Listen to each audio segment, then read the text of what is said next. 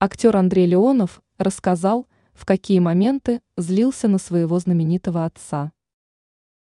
Актер сериала «Папины дочки» Андрей Леонов сделал откровенное признание. В шоу «Звезды сошлись» мужчина заявил, что периодически позволял себе ненавидеть отца. Причины при этом были далеко не самые серьезные.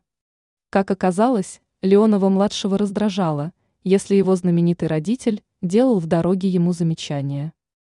Когда Евгению Леонову казалось, что его сын превышает скорость на дороге, то повторял слово «соизмеряй». Никто не поверит, бывали моменты, когда я папу ненавидел просто потому, что он сидел рядом и все время мне под руку говорил «Сынок, столбы мелькают». Я говорю «Да, пап, я еду 40 километров», цитирует мужчину издания «Газета». «Ру». Это раздражало наследника. Он злился на отца, а также останавливался и отказывался ехать дальше.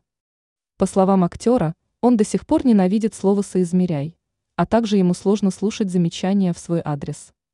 Андрей также вспомнил, что в возрасте 14 лет смог прокатиться за рулем автомобиля, в котором его отец снимался в фильме «Гонщики».